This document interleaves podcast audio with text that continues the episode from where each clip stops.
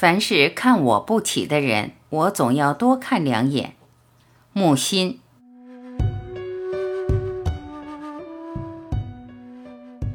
我追索人心的深度，却看到了人心的浅薄。很多人的失落是违背了自己少年时的励志，自认为成熟，自认为练达，自认为精明。从前多幼稚，总算看透了，想穿了。于是我们就此变成自己年少时最憎恶的那种人。万头攒动，火树银花之处不必找我。如遇相见，我在各种悲喜交集处。能做的只是长途跋涉的归真返璞。看清世界荒谬是一个智者的基本水准。看清了，不是感到恶心，而是会心一笑。生命好在无意义，才容得下各自赋予意义。假如生命是有意义的，这个意义却不合我的志趣，那才尴尬狼狈。无知的人总是薄情的，无知的本质就是薄情。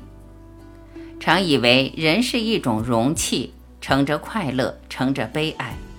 但人不是容器，人是导管，快乐流过，悲哀流过，导管只是导管。各种快乐、悲哀流过，流过，一直到死，导管才空了。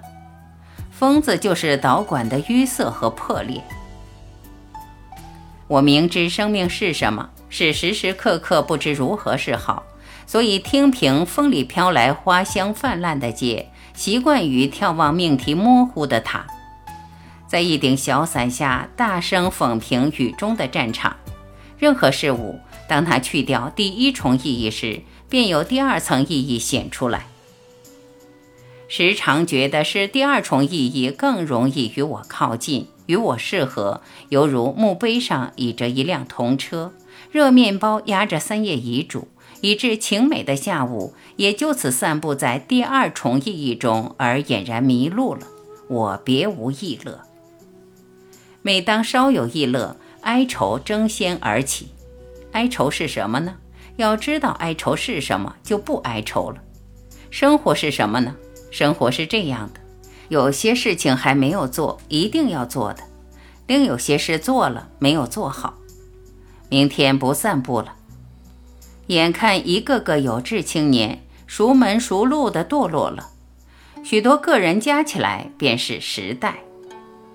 当愚人来找你商量事体，你别费精神，他早就定了主意的。凡是看我不起的人，我总要多看两眼。康德的判断。对自然美抱有直接兴趣，永远是心地善良的标志。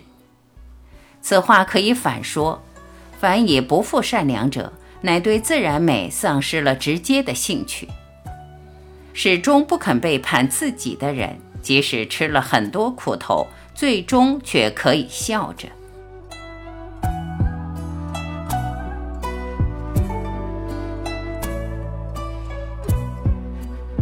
感谢聆听，我是婉琪，今天我们就分享到这里，明天再会。